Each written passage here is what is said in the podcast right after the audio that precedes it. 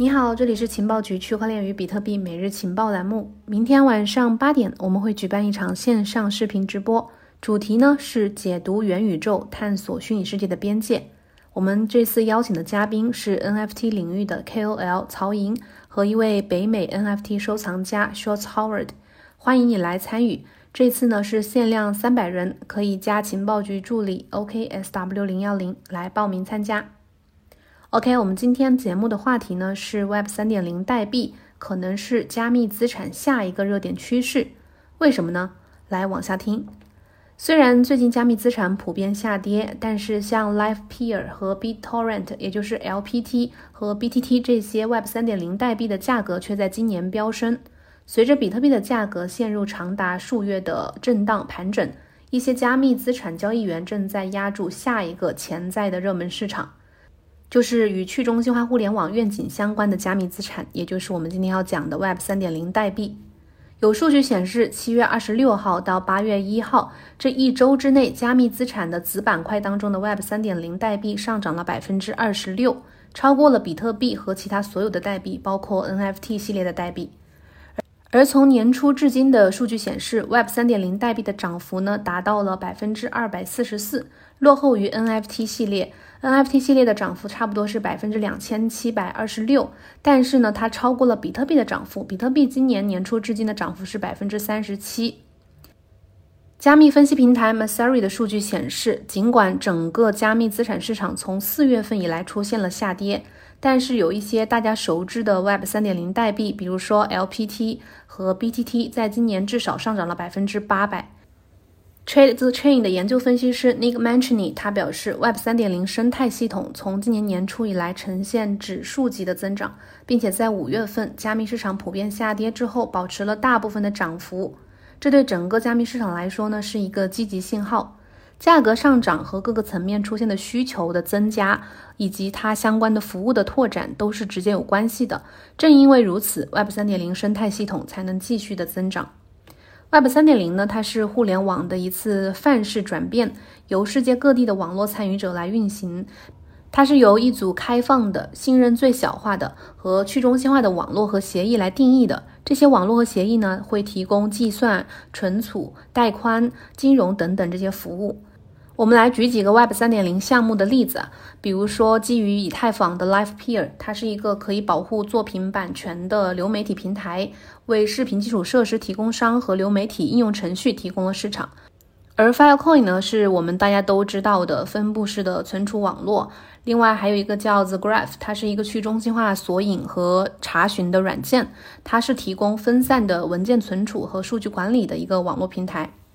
Masari 的数据还显示，除了 Chainlink 这个预言机项目，包含四十多种代币在内的 Web 三点零代币的这个系列的总市值呢是二百五十亿美元。但是如果只计算 The Graph、Filecoin 和 LivePeer 这些知名项目的话，Web 三点零代币的总市值呢还不到一百五十亿美元，只占到比特币市值的百分之二。但这个市值和 DeFi 去年的规模差不多。Masari 的数据显示，目前 DeFi 有包括一百三十七项资产，价值呢超过了五百亿美元。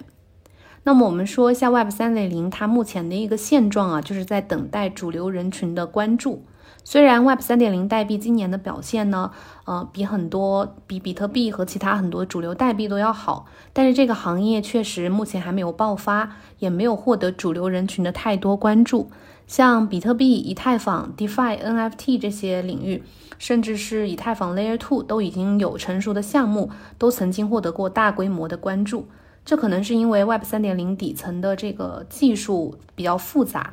知名的加密基金 Multicoin Capital 的联合创始人兼管理合伙人 Kyle Samani 表示，Web 三点零不像 DeFi 那么容易理解。就主流人群的接受能力来看呢，它可能会落后 DeFi 差不多十二个月左右。Samani 预计，Audience、Mirror 这些面向消费者的 Web 3.0应用呢，将会在未来十二个月持续的增长。Web 3.0的落后情况也会随之发生改变。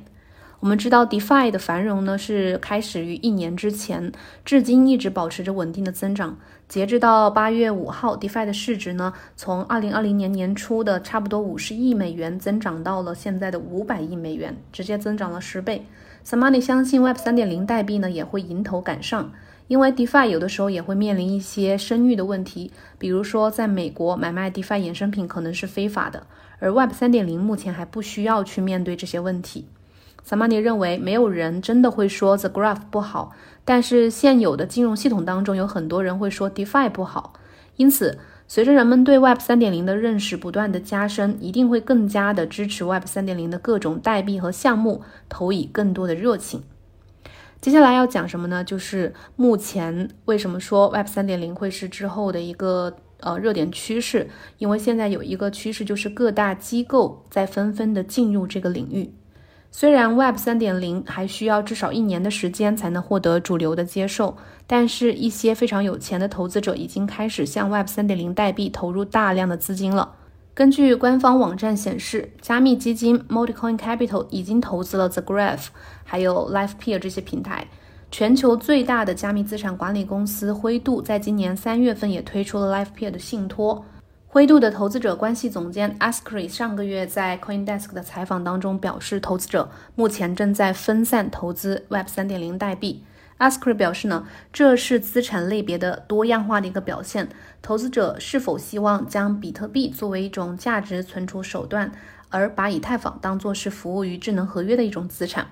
他认为，除此之外的其他应用程序呢，是建立在这些网络之上的，来解决现实世界的其他的问题。从结构上来看，灰度的 LifePeer 信托与具有里程碑意义的灰度比特币信托是基本相同的。Web 三点零流媒体平台 Livepeer 代币是 LPT，在今年上涨了百分之一千零五十。根据 Web 三 Index 的提供的数据，从二月到六月，这个 Livepeer 协议的周收入增长了十倍，超过了一万美元。LifePeer 的 CEO 兼联合创始人 Doug Patanich 表示，在线流媒体呢是一个价值七百亿美元的市场，占到当今互联网流量的百分之八十。另外，分析师们都预测，未来五年这个市场将会从七百亿美元增长到两千五百亿美元。Masari 在第二季度回顾当中也曾表示，The Graph 和 Ocean Protocol 的前景也很光明。这个 Ocean Protocol 呢是 Web 3.0数据的一个经济工具。除了强大的应用之外，许多 Web 3.0代币通过权益质押服务商 Stake 的这个平台获得了非常高的收益率。这个 Stake 的平台呢，是一个允许投资者从 Staking 和 DeFi 当中获得收益，而且不需要托管他们的加密资产的一个平台。我们比如举个例子啊，The Graph 的 GRT 这个代币呢，提供了百分之十五的收益率，根据这个 Stake 的平台显示。然后 LPT 呢提供了百分之三十的回报率，这些高回报率都让人们对这些代币持有一个非常积极的情绪。可以去参考我们节目下面简介放的这个 The Graph 的情绪图。研究分析师 Matchney 表示，研究员看涨这些代币，所以助长了它的网络效应。他们持有这些代币，并且能够获利。反过来，他们也会告诉其他人，这是一个非常好的机会。我们最后说一下 Web 3.0代币的在整个加密领域、加密资产领域的地位。投资者呢曾经把加密市场等同于比特币，尽管比特币呢现在仍然是市值最高的加密资产，但是相对于其他的代币而言，比特币近期的表现不是特别好。这表明投资者正在深入加密资产市场，寻找增长潜力更大的投资目标。加密资产管理公司 Arca 的首席投资官 Jeff Dorman 在接受电话采访的时候认为，一周的数据可能没有多大的参考意义。但是如果我们观察三个月、六个月、十二个月，就会发现人们对比特币的兴趣呢明显转向了其他加密资产的子板块，而 Web 3.0呢就是其中之一。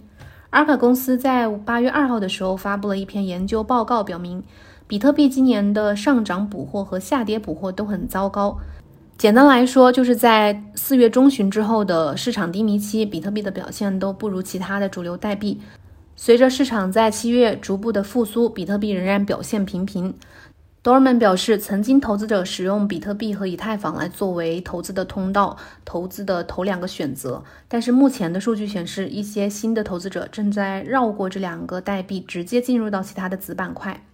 我们节目简介里面放了一张，呃，大量的就是标黄了的这个图表。这个里面呢，这个是阿卡公司统计了四个时期内的数据，就是不同时期比特币相对于以太坊和其他的头部代币的一些回报率。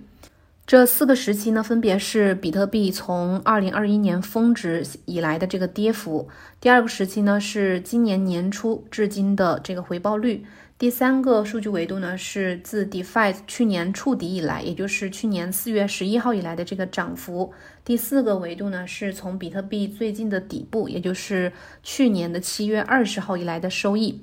你可以清楚的看到，比特币的下跌和大多数的其他数字资产是差不多的，有时候甚至可能跌得更多。但它的上涨呢，却总是不那么尽尽如人意。这并不是说比特币是一种不好的资产，比特币它可能有一天真的会成为市值十万亿美元的资产。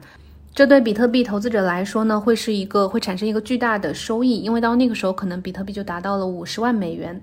而由于其他行业不可避免的增长和新的数字资产的出现，比特币同时在整个数字资产的行业呢，会成为一个比现在规模更小的一个呃组成部分。人们很容易因为某些宏观的原因就爱上比特币，同时也会认识到它的命运和价格不再和以太坊啊，还有 NFT 啊，和这个 DeFi 以及其他的游戏代币和其他的数字资产的命运和价格有任何关系。这个市场已经在不断的成长和发展，拥有比特币和拥有其他的数字资产并不相互的排斥。比特币是一种伟大的资产，许多的其他资产也是一样。